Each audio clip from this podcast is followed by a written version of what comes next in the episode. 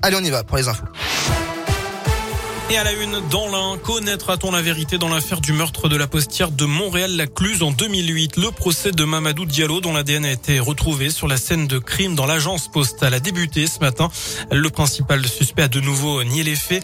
La victime, Catherine Burgot, 41 ans, a été sauvagement tuée à coups de couteau il y a 13 ans. Un temps soupçonné dans cette affaire, l'ancien acteur Gérald Thomasin est porté disparu depuis 2019. Les élèves du collège Léon Coma de Villars-les-Dombes travailleront-ils pendant la rénovation du site dans des bâtiments provisoires ou dans leur salle de classe actuelle. La question que l'on pensait trancher ne l'est finalement pas vraiment, alors que la construction d'un collège provisoire toujours à Villars-les-Dombles semblait actée pour un coût total d'un peu moins de 2 millions d'euros. Le conseil départemental fait machine arrière, évoquant dans un courrier des demandes supplémentaires de dernière minute et un coût explosif des matières premières. Dans le reste de l'actu, le point au 33e jour de l'offensive russe en Ukraine. Kiev refuse la mise en place de couloirs d'évacuation de civils par crainte de provocation russe, alors que de nouvelles négociations sont prévues aujourd'hui en Turquie. Il n'y a pas d'avancée significative selon le Kremlin.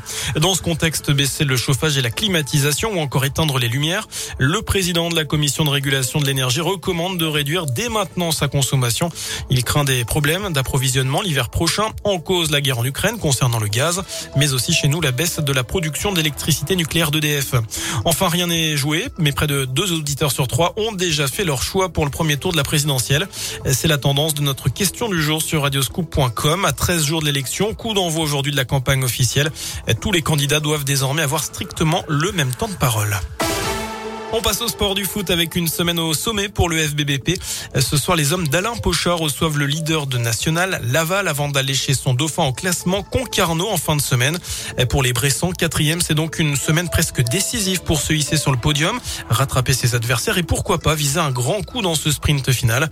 Alain Pochard, l'entraîneur du FBBP, au micro radioscope de Didier Berthet.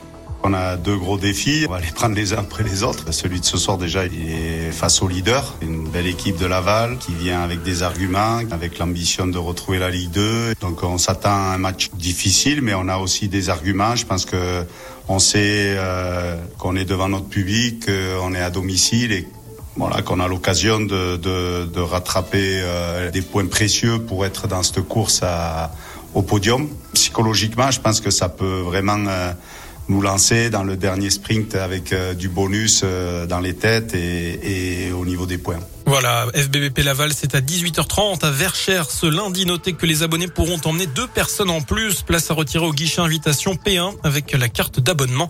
Et puis pour le grand public, place à 5 euros au lieu de 8 uniquement sur la billetterie en ligne. Voilà pour l'essentiel de l'actu. Prochain point avec l'info dans une demi-heure. D'ici là, je vous laisse en compagnie de Bastien tout à l'heure. Merci beaucoup.